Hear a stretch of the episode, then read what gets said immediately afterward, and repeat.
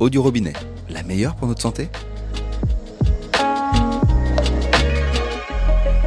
Bonjour à toutes et à tous, je m'appelle Cyrus North, je suis créateur de contenu sur YouTube, je parle de philo, psycho, sociaux, et aujourd'hui je ne suis pas seul. Hmm, bonjour Cyrus, moi je suis Noël Breham.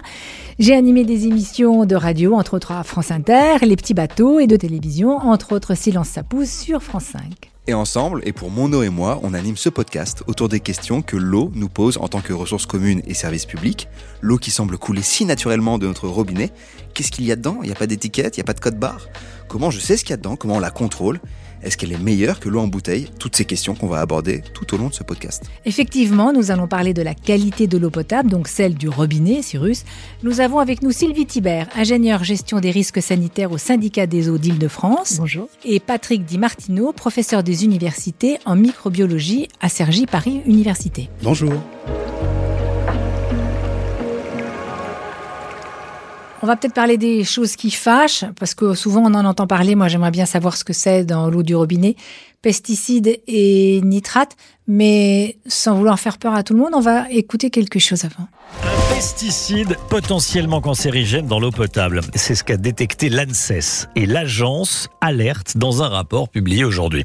C'est la présence d'un produit de dégradation, le chlorothalonil.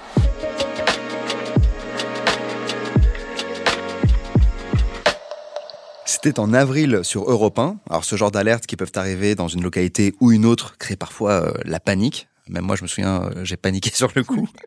Euh, quel est le meilleur moyen de tester son eau ou du moins d'être sûr à tout moment qu'elle est propre à la consommation? L'eau est le produit alimentaire le plus contrôlé. Sylvie Thibert. Il y a un contrôle officiel qui est fait euh, sous l'autorité des agences régionales de santé.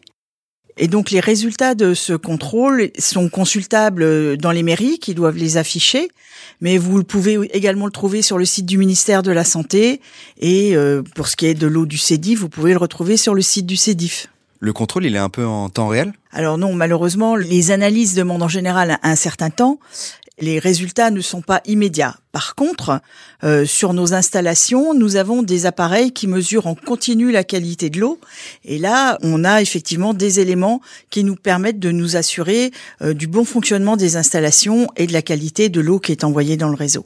Patrick Di Martino, vous voulez rajouter quelque chose? Oui, euh, juste pour préciser que les contrôles ont lieu tout au long de la chaîne de production, captage déjà, production et distribution de l'eau potable. Donc au niveau de la ressource naturelle, la ressource naturelle est surveillée en termes de pollution. L'Île-de-France, on est dans une région qui est à la fois industrielle et agricole, hein, en particulier euh, au nord, au nord-ouest et au sud, euh. Donc vous avez évoqué les pesticides. Effectivement, il y a une source de polluants qui sont apportés par euh, des traitements phytosanitaires.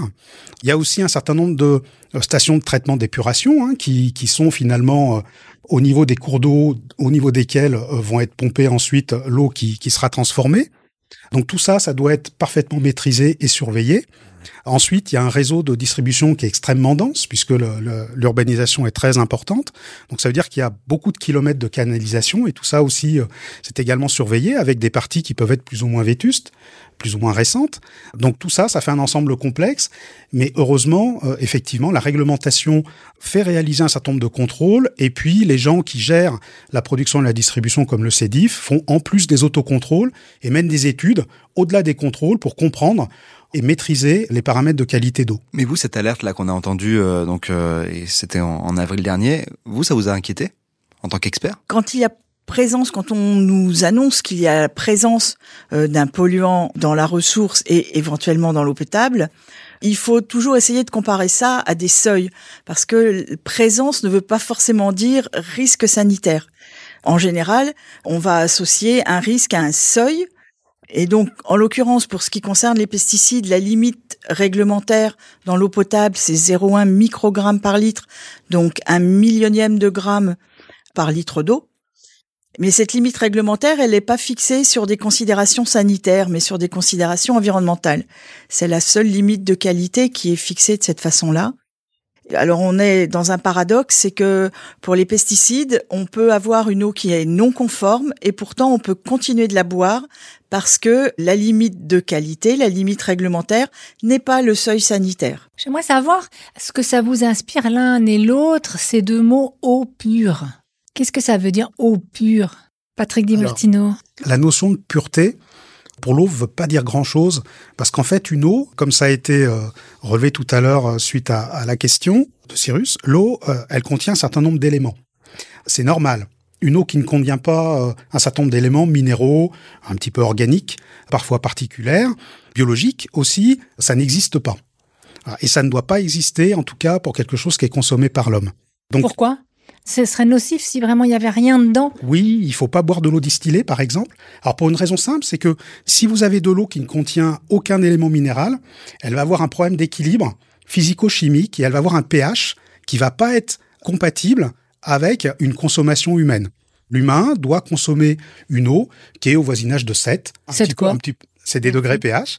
C'est la neutralité, un petit peu plus en général. Hein, l'eau qui est distribuée dans le robinet, un, un pH un, un petit peu plus élevé. Et en fait, le, l'équilibre, notamment du pH, va être obtenu grâce à un certain mélange, une certaine concentration d'éléments minéraux.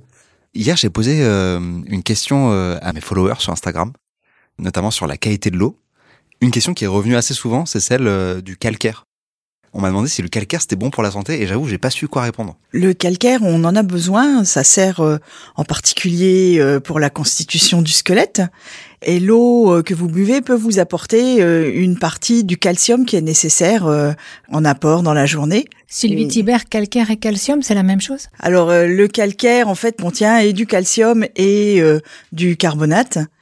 Et donc c'est le, le calcium qui est utile pour la santé dans le calcaire. Donc dans l'eau, il n'y a pas que de l'eau, il y a d'autres choses. Il y a effectivement dans l'eau, il y a des sels minéraux qui sont euh, dissous. Et puis, bon, il peut y avoir également euh, des micropolluants, des micro-organismes, et on essaie qu'ils ne soient pas pathogènes. Pour, des bêtes Mais non pathogènes pour ne pas euh, donner de maladies aux personnes qui les boivent. Dit autrement, l'eau, c'est un aliment qui contient un certain nombre de nutriments, des micro-éléments, des oligo-éléments, auxquels on a fait référence au travers du calcium. La particularité de cet aliment, c'est qu'il provient directement de l'environnement, que ce soit euh, une eau en bouteille ou que ce soit une eau du robinet. Voilà, même si l'eau du robinet a subi un certain nombre de traitements pour justement que ça puisse devenir un aliment, c'est-à-dire qu'il soit consommable par l'homme. Vous êtes en train de nous dire, Patrick Di Martino, que ce n'est pas un produit fabriqué, mais un produit trouvé. Exactement, c'est un produit récolté. Récolté, merci. Voilà, soit qui euh, ne subit très peu de traitements à part une mise en bouteille, soit qui va subir un certain nombre de traitements pour le rendre consommable par l'homme. Mais même au-delà de ça, il me semble qu'il y a une grosse partie de bah, justement notre calcium ou euh, de nutriments qu'on a euh, via l'eau en fait, et qu'en fait si on buvait de l'eau sans calcium, on serait en déficit de calcium. En fait, euh, un bon camembert, ça remonterait le niveau du calcium, non? On considère qu'en moyenne, euh, une personne adulte va boire 2 litres d'eau par jour. J'en suis tellement loin, c'est terrible. Et en fait, ce qui est apporté par l'eau de boisson n'est qu'un tout petit apport des, des, sels minéraux et des éléments nutritifs dont ah, l'organisme a besoin. C'est bien évidemment euh, les aliments qui en apportent la plus grande partie. On m'a menti alors. Ok. L'eau, elle est filtrée, c'est ça? Alors il peut y avoir plusieurs types de traitements. Vous avez la réglementation française sur euh, l'eau potable impose un certain nombre, définit un certain nombre de critères pour euh, définir une eau potable. On connaît la qualité du produit qui doit être euh, distribué à la consommation.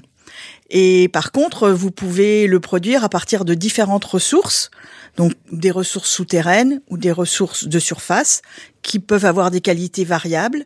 Et donc, vous devez, entre cette eau brute que vous prélevez dans le milieu naturel et l'eau que vous délivrez au robinet, vous devez mettre une filière de traitement adaptée qui va vous permettre de faire en sorte que l'eau que vous prélevez dans le milieu puisse répondre, au final, aux critères d'une eau potable. Alors, je suis pas sûr de comprendre quel seuil est au-dessus de l'autre. C'est le seuil euh, sanitaire, c'est le seuil environnemental? Enfin, c'est pas surprenant que vous n'ayez pas compris à la première explication, c'est effectivement un sujet très complexe. En fait, quand euh, les pesticides ont été introduits dans la réglementation, c'était dans les années 70, et à l'époque, euh, le raisonnement du législateur a été de dire ces produits sont des produits artificiels, ce sont pas des produits naturels, donc je ne souhaite pas les retrouver dans les ressources en eau. La limite possible par les analyses à l'époque, donc dans les années 70. Donc on était capable de mesurer à 0,1 microgramme par litre. Et donc on a mis 0,1 microgramme par litre, on a dit comme ça, si je ne le retrouve pas, euh, tout va bien. C'est une limite technique en fait presque. Voilà, c'est ça, exactement. C'est une limite technique. Les pesticides, c'est d'une famille très nombreuse de molécules qui sont toutes très différentes et qui forcément ont des effets sanitaires très différents. Et donc, d'un point de vue sanitaire, elles n'ont pas les mêmes modes d'action et donc du coup, il n'y a pas les mêmes seuils d'effet sur la santé. Donc en fait, pour avoir les valeurs sanitaires, il faut les déterminer molécule par molécule. On s'aperçoit, parce que donc depuis les années 70, on a progressé sur la connaissance euh, des pesticides et de leurs effets sur la santé. Et donc on s'aperçoit qu'en fait les valeurs sanitaires, elles sont plus élevées que cette limite de 0,1 microgramme par litre qu'on a fixée dans les années 70. Ok, donc en fait on fait mieux que ce qu'il faudrait faire presque. Oui, si on est conforme à la réglementation, a priori, on est bien meilleur que les limites où on a des effets sur la santé. Il faut pas faire non plus une, une adéquation pesticides, problème euh, de l'eau du robinet. Les pesticides, c'est un problème environnemental Général. majeur. Et effectivement, euh, à partir du moment où ils rentrent dans la chaîne alimentaire, c'est un problème. Voilà. Donc c'est un problème global. La situation s'améliore, euh, je dirais, grâce à l'évolution de la réglementation. Hein, les, les pouvoirs publics, de manière globale, qui ont pris conscience de ce phénomène-là et qui font en sorte de diminuer de plus en plus. Donc ça, c'est quelque chose de bien, mais ouais, pesticides, c'est surtout pesticides chaîne alimentaire qui pose problème. Alors le problème avec les pesticides, c'est qu'ils n'ont pas de couleur, ils n'ont pas d'odeur, ils n'ont pas de goût, ils sont pas perceptibles par le consommateur. Après, au niveau euh, euh, scientifique, on ne sait pas avec précision les effets à long terme de doses qui peuvent être assez enfin, modestes de pesticides. Donc là, il y a, il y a beaucoup d'études scientifiques, il y a des faisceaux de présomption. On a peut-être plus de vision sur un, impact écologique, mais sur la santé humaine à long terme, euh, pour l'instant, on n'a pas une vision très claire. C'est sûr que ce sont des substances à risque. Après, je reviendrai sur euh, plusieurs choses. Donc la notion de la ressource, effectivement, hein, mieux maîtriser l'utilisation des produits phytosanitaires, des produits chimiques utilisés euh, en agriculture d'une manière générale, c'est la tendance actuelle de la réglementation et c'est très bien. Euh, le problème, c'est qu'un certain nombre de ces polluants sont persistants. Ça veut dire que lorsqu'on arrête de les utiliser, on va les retrouver dans l'environnement et donc éventuellement dans certaines ressources pendant un certain nombre d'années. Ça peut être un souci effectivement. Euh, l'arrêt immédiat ne va pas arrêter la pollution.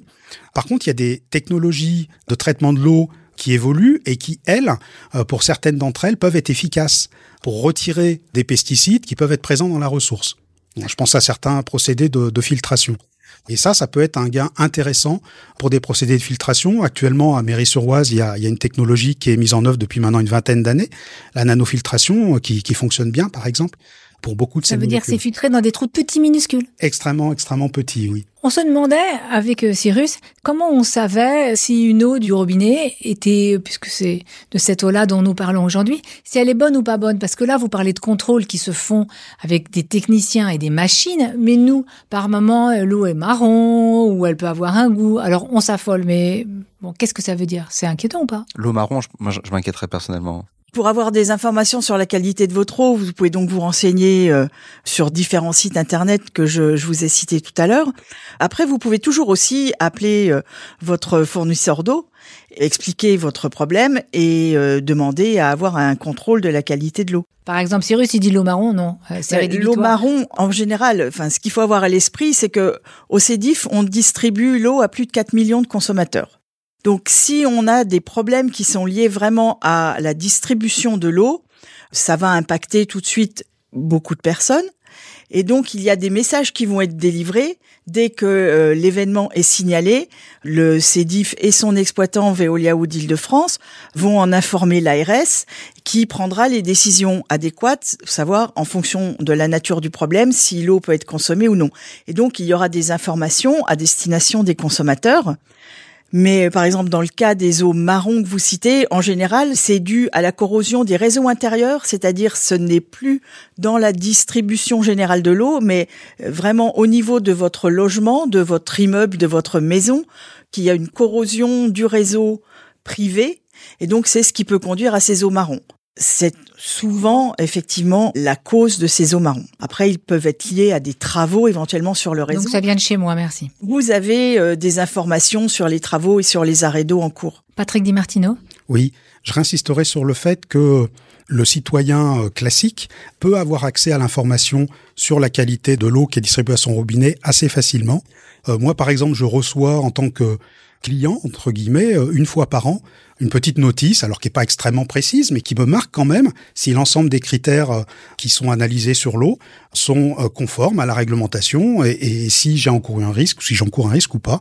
Et jusqu'à maintenant, c'est jamais arrivé, heureusement. Alors avant de nous séparer, Cyrus, il fait son café et son thé avec de l'eau chaude qui sort directement du robinet parce que ça va plus vite. Sylvie Thibert, qu'est-ce que vous en pensez? Normalement, on recommande de prendre de l'eau froide et de la faire chauffer parce que si vous avez de, l'eau chaude, il peut y avoir dans votre réseau d'eau chaude euh, des bactéries qui se développent, parce que des bactéries qui, préfèrent euh, des conditions euh, un petit peu plus chaudes, un petit peu plus favorables pour le voilà pour se multiplier. Et donc, il est préférable de toujours utiliser l'eau froide que ce soit pour la cuisine, pour préparer son café. Non, il fait pas la cuisine. De ne pas prélever l'eau chaude pour pour l'alimentation, pour l'alimentaire.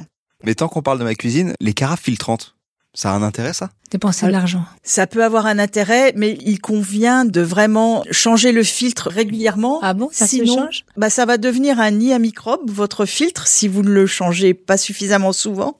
Et en fait, au lieu de retirer le chlore de l'eau, euh, ben, vous allez euh, la concentrer en bactéries. Ok, donc c'est-à-dire que même si, si on change par contre le filtre régulièrement, l'intérêt c'est quoi? C'est retirer le chlore?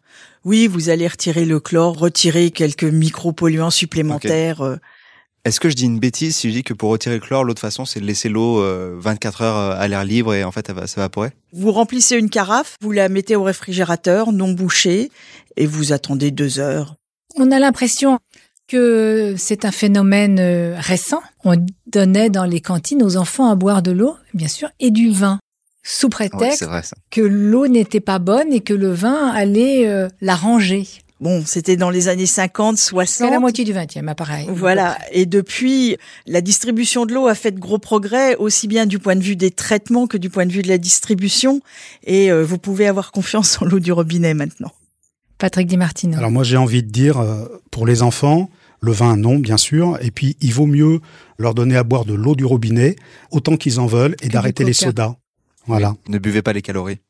Moi, j'ai une autre question. Est-ce que l'eau du robinet, elle est moins bonne ou meilleure que euh, l'eau euh, en bouteille euh? Qu'est-ce qu'on en pense de ça? Elle est ni moins bonne ni meilleure. Il faut savoir que dans les eaux embouteillées, il y a des eaux minérales qui ne respectent pas forcément les critères d'une eau potable. Une eau minérale, elle est autorisée sur un avis de l'Académie de médecine et parce qu'elle a des propriétés thérapeutiques particulières certaines eaux, c'est pas le cas de toutes les eaux minérales, mais certaines peuvent être très concentrées en certains euh, minéraux, en particulier par exemple des sulfates ou des bicarbonates. Et donc consommer toujours cette eau très concentrée dans certains minéraux peut poser des problèmes de santé. Pour ce qui concerne les eaux de source, c'est vraiment des questions de préférence personnelle. Vous pouvez choisir le goût de votre eau si vous choisissez votre eau en bouteille en prenant une eau plus ou moins faiblement minéralisée. Au robinet, vous n'avez pas le choix de la minéralisation de votre eau. Il n'y a pas de risque de plus de plastique, par exemple, dans les eaux euh, embouteillées? Il y a quelques éléments qui sont sortis dans, la presse ces deux dernières années, peut-être, sur effectivement la détection de microplastiques. Mais alors, en quantité euh, en France assez modeste. Malheureusement, si vous cherchez des microplastiques, vous allez en trouver partout. Mais c'est pas un risque sanitaire avec l'eau euh, en bouteille, non. Eh bien merci, on a appris plein de choses, on continue à s'intéresser à d'autres aspects de l'eau du robinet dans trois autres épisodes, et si vous voulez connaître précisément la qualité de l'eau et que vous habitez l'une des communes du CEDIF, vous pouvez en consulter les données à tout moment sur leur site internet.